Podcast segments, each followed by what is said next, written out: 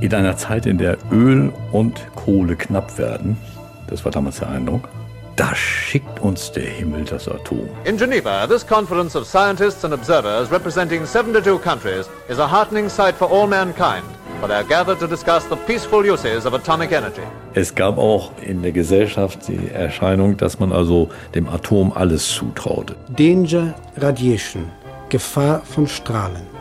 Aber diese Schilder haben nichts Erschreckendes an sich, im Gegenteil. Es hat ja radioaktive Zahnpasta sogar gegeben, wegen strahlender Zähne, die man davon bekommt. Das ist die Energie der zweiten industriellen Revolution. Hier war das wirklich Aufbruchstimmung.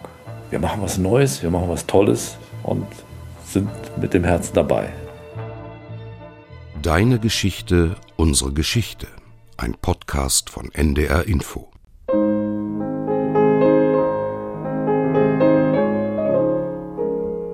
Deine Geschichte erzählt dein Leben. Unsere Geschichte erzählt von unser aller Leben. Ich habe mit Zeitzeugen gesprochen. Ich habe in den Tonarchiven recherchiert. Deine Geschichte. Unsere Geschichte. Die 60er, Folge 3. Atomkraft, ja bitte. Willkommen zu unserem Geschichtspodcast mit Ulrike Bosse und mit Katharina Kaufmann. Bei der Spaltung entstehen Bruchstücke und wenn man das alles zusammenfügt von der Masse her, was man da an, an, an Bruchstücken erzeugt hat, dann ist das weniger, als was man vorher hatte, als das Ganze noch heil war. Also der Atomkern selber wiegt mehr als die, seine, seine Bruchstücke. Da ist also Masse verschwunden. Das ist nämlich die Energie, die man bekommt, die freigesetzt wird. Und das ist unwahrscheinlich viel. So einfach ist es also mit der Atomkraft? Ja, ganz leicht, oder? Zumindest für Physiker wie Hans-Georg Priesmeier. Mit ihm habe ich für diese Folge von unserem Podcast gesprochen.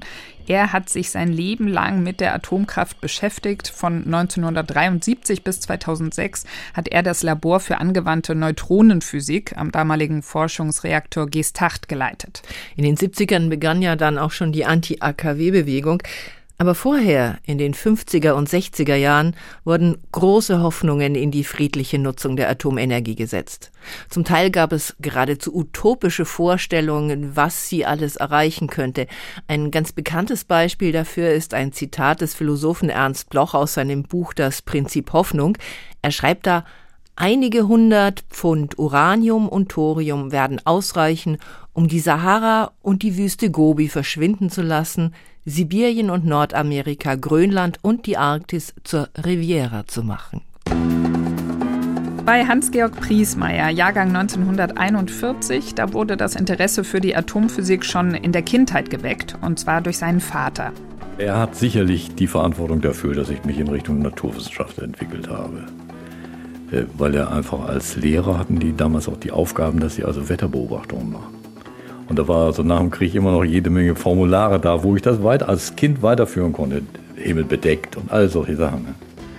Was dazu geführt hat, dass ich mich für den Himmel, also Astrophysik, Astronomie sehr stark als Kind schon interessiert habe. Das hat mich fasziniert. Ja, und durch die Schule wuchs diese Faszination bei ihm dann noch mehr. Wir konnten im Physikunterricht ja Sachen machen, die man heute gar nicht mehr äh, gestattet wegen der Gesetze, die man sich gegeben hat. Wir haben also durchaus erlebt, dass also mit einer Neutronenquelle, die darf man heute gar nicht mehr in der Schule haben, Silber radioaktiv gemacht werden konnte. Wenn Sie Neutronen auf so ein Material schießen, werden die absorbiert und heizen das Material sozusagen auf. Das hat unser Lehrer gemacht. Und, und dieser Lehrer hat also nochmal sozusagen meinen Blick in diese Richtung gebracht irgendwann mal, das weiß ich noch genau, dass er sagte, in einer Zeit, in der Öl und Kohle knapp werden, das war damals der Eindruck, da schickt uns der Himmel das Atom. Da schickt uns der Himmel das Atom. Das hat natürlich Eindruck gemacht auf den jungen Hans-Georg Priesmeier. Der war da klar noch ein Kind, aber in seiner Erinnerung hat er schon damals ja, sehr genau verstanden, wie wichtig dieser ganze Themenkomplex Energiegewinnung für die Menschheit ist. Ich bin am Mittellandkanal groß geworden. Und auf dem Mittellandkanal wurden also Schleppzüge mit Kohle vom Ruhrgebiet aus an uns vorbei. Und wenn die abends anlegten, dann gab das einmal Töt, so dass sie alle wussten, jetzt müssen wir also uns aufs Anlegen vorbereiten. Aber im Dorf war das anders. Da wurden in den Schrank gegriffen, da kam ein Schinken raus und ein paar Würste noch und bei uns war es Honig. Und dann rauf auf den Wagen, fährt davor und los an den Kanal. Und dann wurde getauscht Schinken gegen Kohle. Das Gefühl dafür, dass es ohne nicht geht und dass wir sonst wirklich kalt werden im Winter, dass wir Vorsorge treffen müssen, dass das ausbleibt, das war drin. Wenn ich kein Holz habe, kein Feuer ist, wird es kalt. Und Essen gibt das auch nicht warm. Aber hat dieser Erfahrungshintergrund ähm, bei Ihnen auch dazu nochmal mehr geführt, dass, ja, Sie, ganz sicher. dass Sie gesagt ganz haben, Kernkraft, das, ja, da müssen ja. wir rein investieren? Ja, ich weiß nicht mehr zu welchen Zeiten in meinem Leben, aber ich habe oft daran denken müssen und gesagt, ja, verdammt.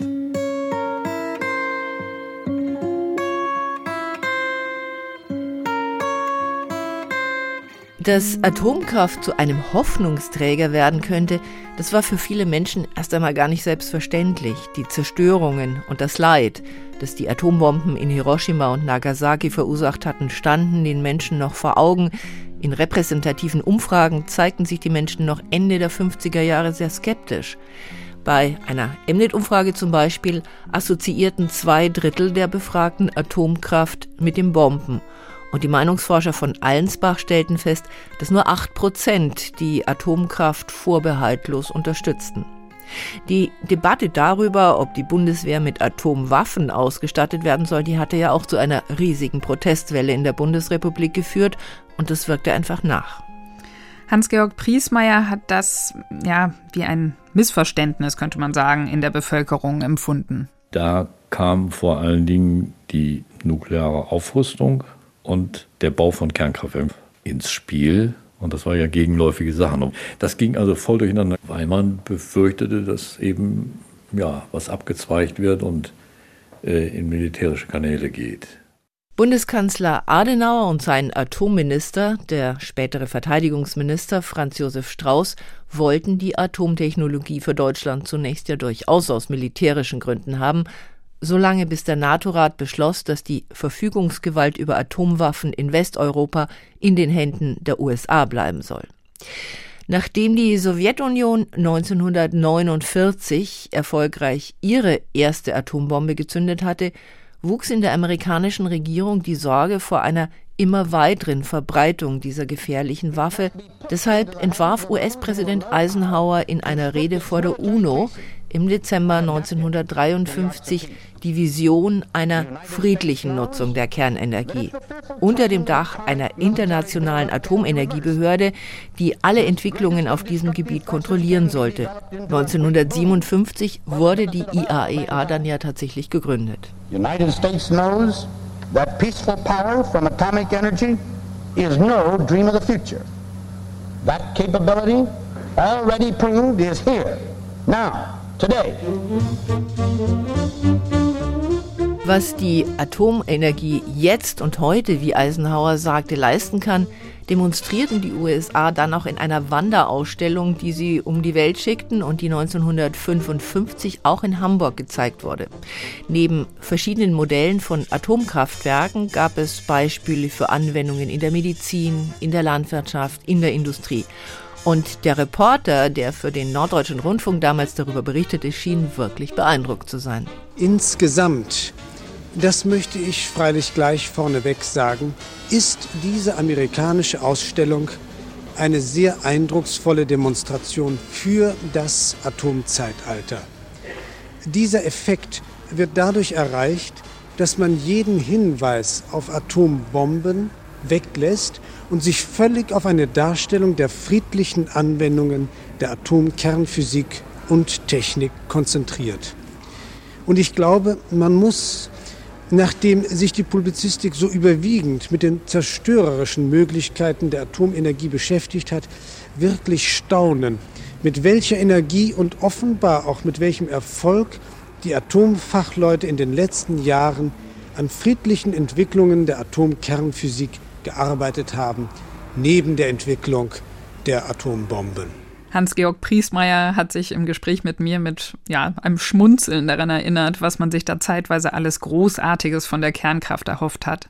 Es gab auch in der Gesellschaft die Erscheinung, dass man also dem Atom alles zutraute. Es war so atomgetriebene Flugzeuge, aber auch Kernkraftwerke, die also sozusagen als Wärmequelle im unteren Teil einer Stadt äh, angesiedelt waren. also, äh, ja, es ist völlig klar, dass also da jemand, der da eine neue Idee äußerte und wenn er das an der richtigen Stelle tat, auch bekannt genug wurde, damit das äh, herumkam.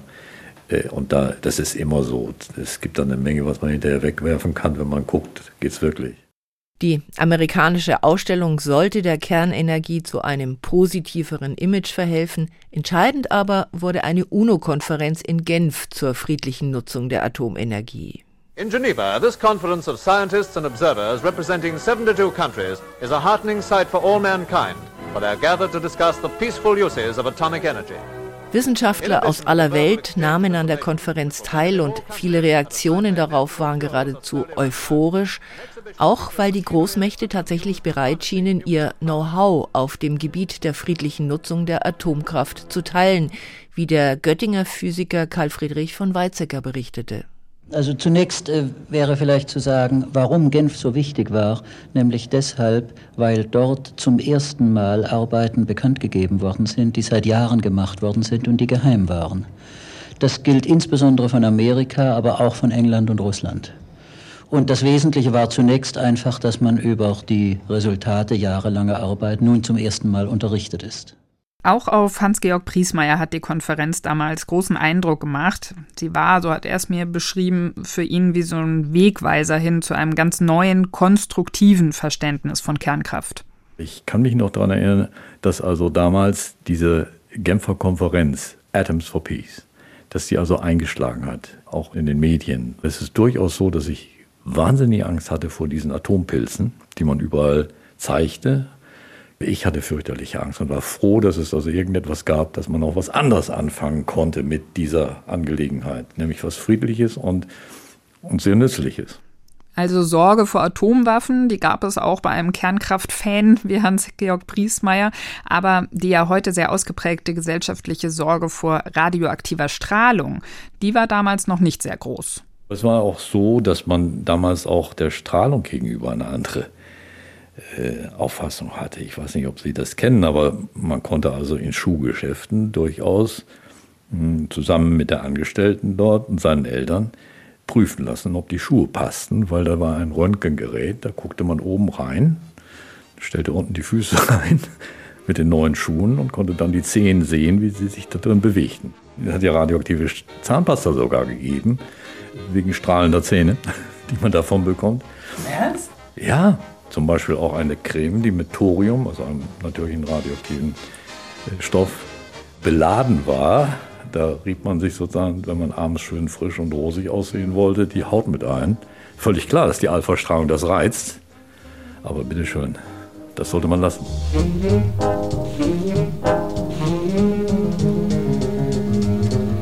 Dass sorgloser mit möglichen Gefahren umgegangen wurde, lag nicht daran, dass man über radioaktive Strahlung nichts gewusst hätte, aber offenbar gab es einfach ein großes Vertrauen in die Wissenschaftler, die damit hantierten. Jedenfalls spricht das aus den Worten des Reporters, der über die Ausstellung zur friedlichen Nutzung der Atomkraft berichtete und dabei auch die Warnschilder auf einigen Fotos von Atomanlagen ansprach. Danger Radiation, Gefahr von Strahlen.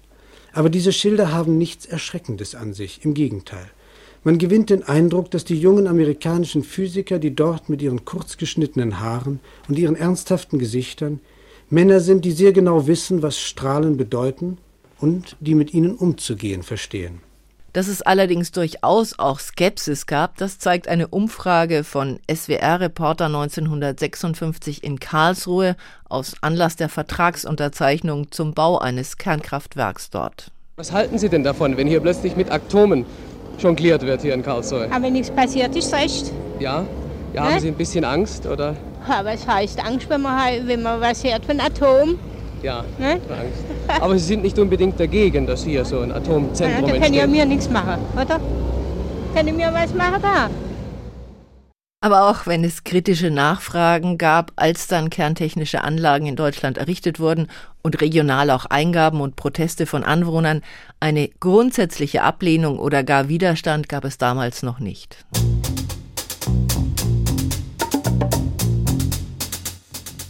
In Hans-Georg Priesmeyers Erinnerung wurden technische Neuerungen auch insgesamt in Deutschland einfach positiver bewertet als heute möglicherweise. Also ich glaube, wir hatten erstmal eine ganz grundsätzlich andere Auffassung von Innovation und es war vieles eben neu. Fernsehen kam auf, das Telefon mit Schnur. Also da gab es so viel Neues und das wird begeistert aufgenommen.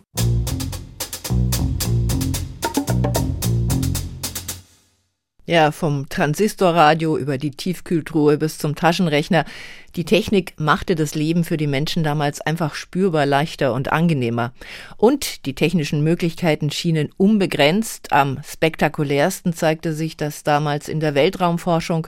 1961 flog der russische Kosmonaut Gagarin als erster Mensch ins All. 1969 landete die Raumkapsel Apollo 11 mit den drei amerikanischen Astronauten an Bord auf dem Mond.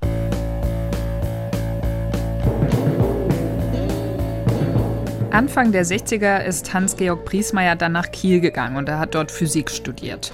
Ja, und die ersten Kernkraftwerke waren da schon am Netz, auch in Deutschland. In der Bundesrepublik war 1957 der erste Forschungsreaktor in Garching bei München eingeweiht worden. In der DDR im selben Jahr der Reaktor im Zentralinstitut für Kernforschung in Dresden-Rossendorf. Und auch im Norden war man schon so weit. Seit Oktober 1958 wurde in Geesthacht mit dem Forschungsreaktor FRG-1 gearbeitet.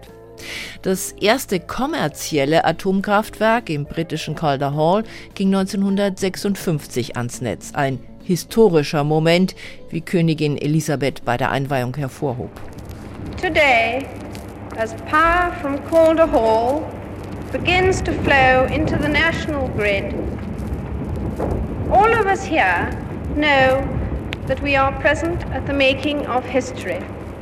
1961 bekam schließlich auch die Bundesrepublik mit Karl ihr erstes kommerzielles AKW, erbaut im Auftrag von RWE und Bayernwerk mit amerikanischer Technik für den Siedewasserreaktor, wie der damalige Betriebsleiter in einer Radioreportage erläuterte.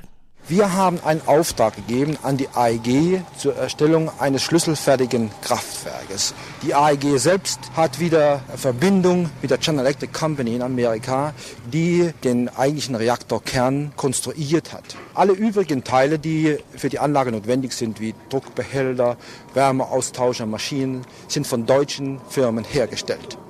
Und damit wir das vielleicht ein bisschen einordnen können, die Bruttoleistung des AKW Karl lag bei 16 Megawatt. Zum Vergleich, heute liegt die Leistung eines durchschnittlichen Atomkraftwerks bei rund 1200 bis 1400 Megawatt und ein Windrad liefert drei bis sechs Megawatt. Das heißt, drei bis fünf Windräder können so viel Strom liefern wie damals das AKW Karl.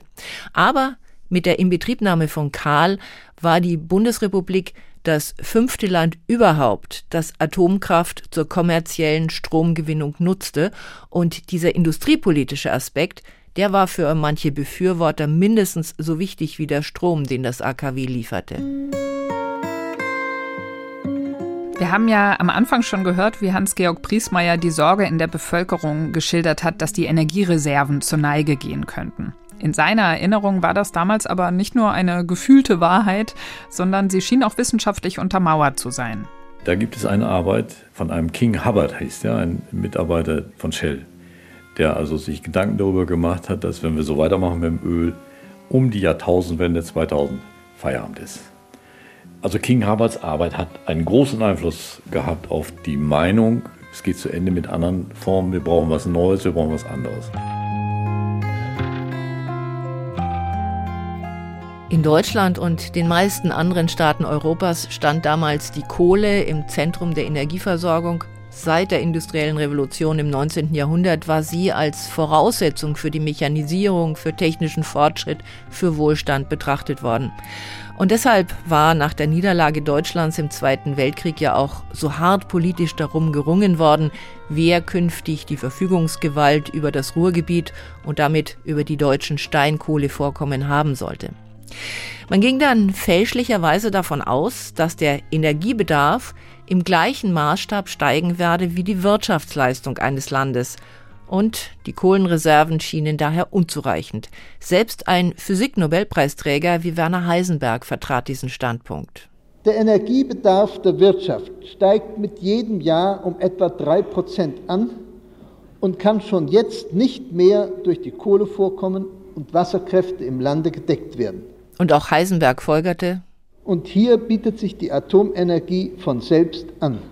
Wenn es dann allerdings um die Frage ging, wie und unter welchen Umständen Atomenergie eingesetzt werden könne, gab es offenbar doch eine differenziertere Debatte. In einer Radiodiskussion vom Dezember 1956 zum Beispiel, also in dem Jahr, in dem das erste kommerzielle AKW in Großbritannien ans Netz ging, verwies der Direktor der Ruhrkohleberatung Franz Grosse darauf, dass gegenwärtig, also 1956, immerhin noch 84 Prozent des Energiebedarfs mit festen Brennstoffen abgedeckt würden, mit einem Anteil der Steinkohle von 67 Prozent. Prozent. Und er folgerte daraus, auf lange Sicht hin, also wenn wir bis zum Jahr 2000 die Dinge betrachten, dann kann man natürlich zu der Auffassung kommen, es wird äh, wirklich für die Kohle nur noch ein äh, relativ äh, kleiner Raum bleiben. Für die nächsten Jahrzehnte, möchte ich sagen, sehen die Dinge doch wohl noch etwas anders aus. Naja, naja, eine bescheidene Hoffnung, wenn man bedenkt, dass die Kohle ja weltweit immer noch der Energieträger Nummer eins bei der Stromerzeugung ist, mit einem Anteil von mehr als einem Drittel. Und wir ja jetzt vor allem im Interesse des Klimaschutzes aus der Kohle aussteigen wollen. Und in Deutschland hat es auch immerhin bis 2020 gedauert, bis mit der Windkraft erstmals ein erneuerbarer Energieträger die Kohle als wichtigster Energielieferant für die Stromerzeugung abgelöst hat. Der Historiker Joachim Radkau, der sich sehr intensiv mit der Geschichte der Atomkraft in Deutschland beschäftigt hat, der hat darauf hingewiesen, dass es gerade bei den Energieunternehmen wie RWE bis in die späten 60er Jahre auch skeptische Stimmen gegenüber der Stromerzeugung mit Atomkraft gab. Vielleicht einfach, weil da die kompetenten Ingenieure und Ökonomen saßen, die auch die Risiken sahen. In der Radiodiskussion von 1956, über die ich schon gesprochen habe und aus der wir das Statement vom Kohlelobbyisten eben gehört haben, da gab es zwar niemanden, der sich grundsätzlich gegen den Einsatz von Kernenergie ausgesprochen hat, aber von der viel zitierten Atomeuphorie, die viele Menschen nach der Genfer UNO-Konferenz zur friedlichen Nutzung der Kernenergie zu erfassen schien, ist in der Diskussion der Männer, die sich mit der praktischen Umsetzung solcher Pläne beschäftigten, nicht viel zu spüren. Selbst der damalige Atomminister Siegfried Balke sagte, die Menschheit werde sicher nicht nur eine, sondern alle Energiequellen nutzen, die ihr zur Verfügung ständen. Dabei ist nicht nur an die Verwertung der Kernenergie zu denken, sondern es gibt ja noch andere Energiequellen, die immer meistens in etwas fantastischen Vorstellungen noch verwertbar erscheinen. Denken Sie an die Energie, die in den Gezeiten des Meeres liegt oder die Sonneneinstrahlung. Das ist vom rein energetischen Standpunkt aus gar nicht so abwegig, wenn man überlegt, an einem normalen Sommertag strahlt auf die Oberfläche zum Beispiel unserer Bundesrepublik eine Energiemenge ein, die einem Äquivalent von 100 Millionen Tonnen Steinkohleneinheiten entspricht. Man stelle sich vor, wo wir heute in der Diskussion über Klimaschutz und Energieversorgung ständen, wenn die Politiker damals die Sonnenenergie gefördert hätten anstelle der Atomenergie.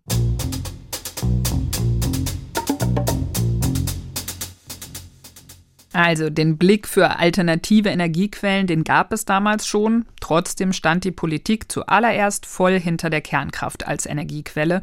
Und davon haben natürlich auch die Beschäftigten in der Forschung rund um den Bau neuer Atomkraftwerke profitiert, so wie unser Zeitzeuge. Ich hatte den Eindruck, dass die deutsche Industrie nicht auf Anhieb darauf abgefahren ist, dass sie also solche Sachen jetzt auch bauen. Aber als dann auch gesagt wurde, es ist billig, es ist also zuverlässig zu machen, also die Politik hat das unterstützt. Es war damals so, dass die also wirklich versucht haben, der Gesellschaft klarzumachen, das ist was Vernünftiges, was da läuft. Auch ich habe viel davon profitiert, da konnte ich viel rumreisen.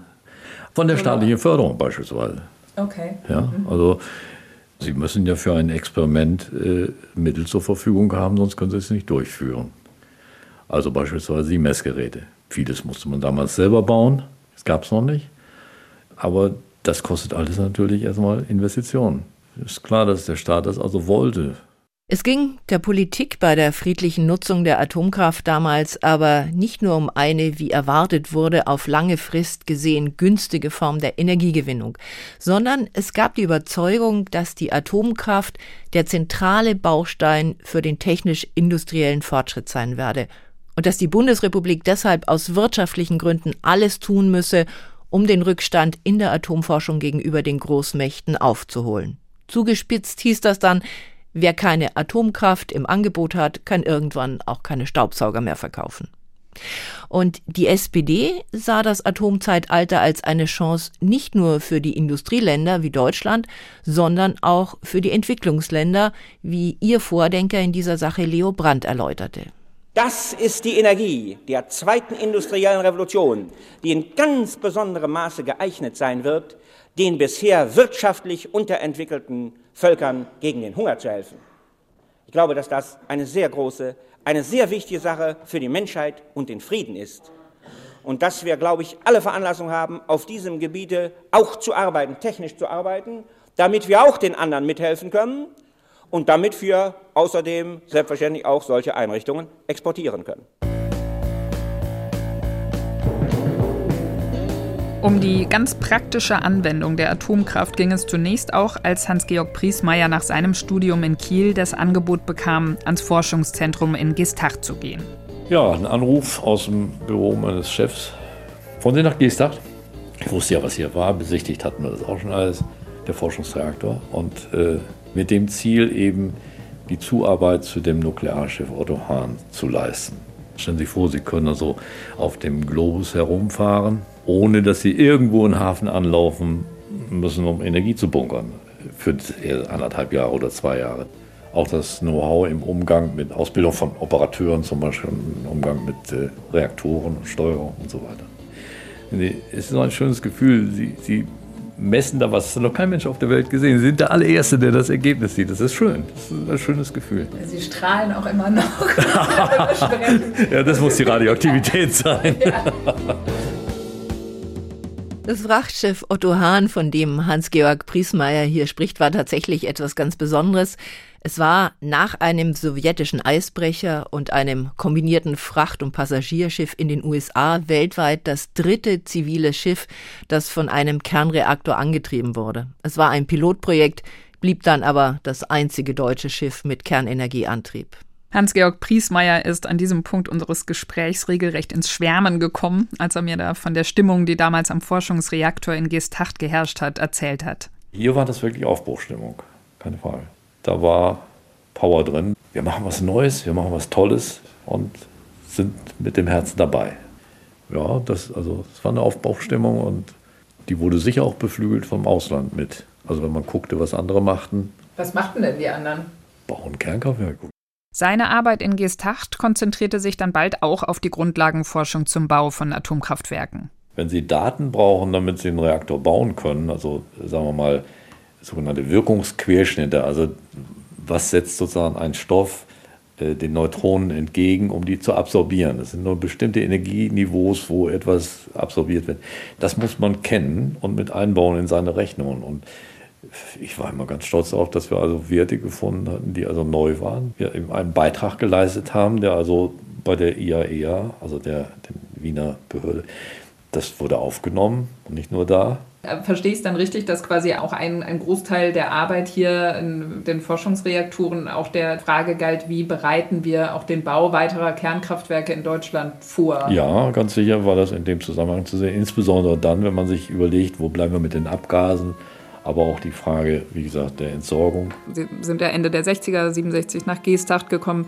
War das Thema ähm, Atommüll, Entsorgung von Atommüll da schon ein nennenswertes?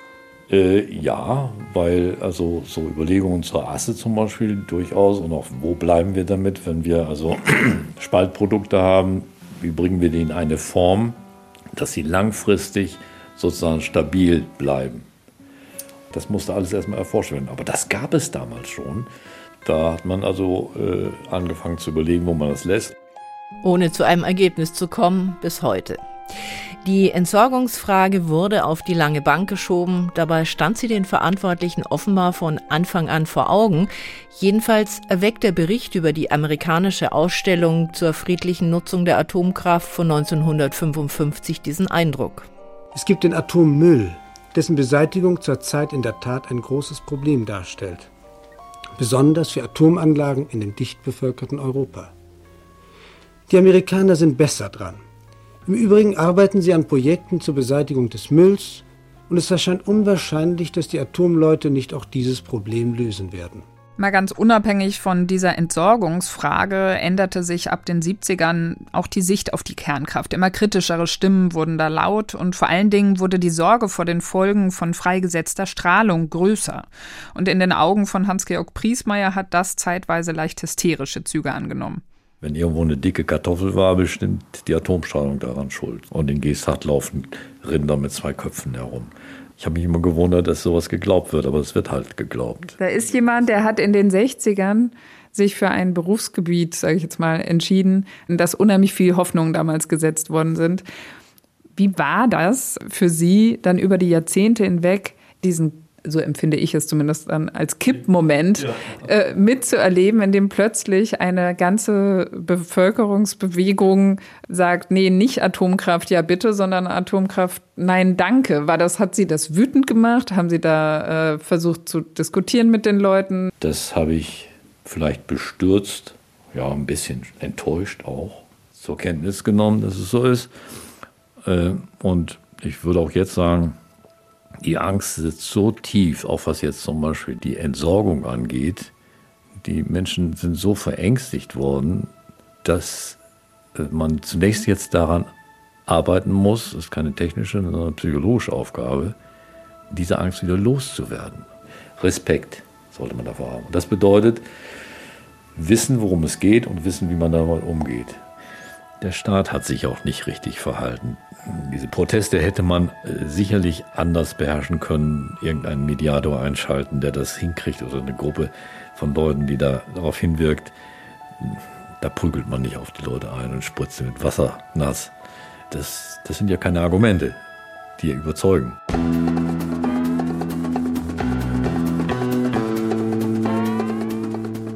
Atomkraft, nein danke. Das wurde dann das Motto der Anti-AKW-Bewegung ab Mitte der 70er Jahre.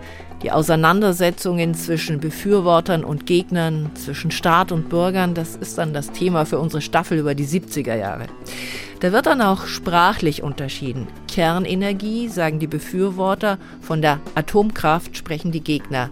In der Anfangszeit gab es diese klare Unterscheidung noch nicht, wie wir in den historischen O-Tönen gehört haben, und deshalb haben wir das auch so gehalten.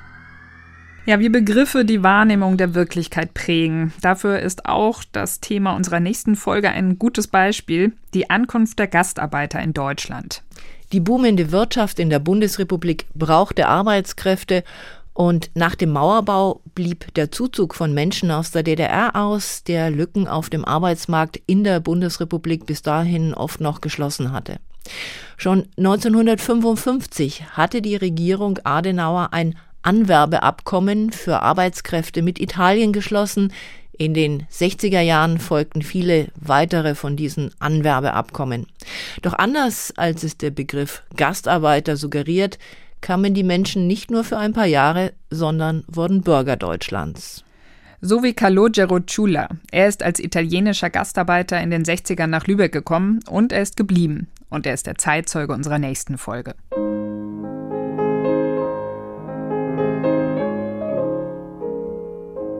Diesmal haben Hanna und Sabine den Podcast mit uns produziert.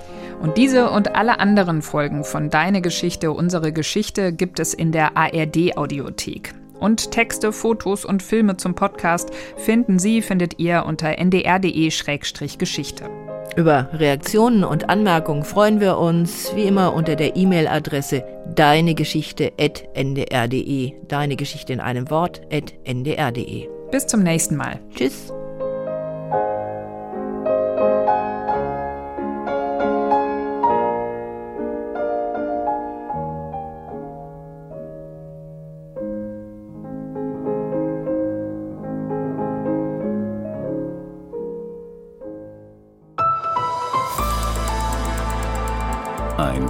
Podcast von NDR Info.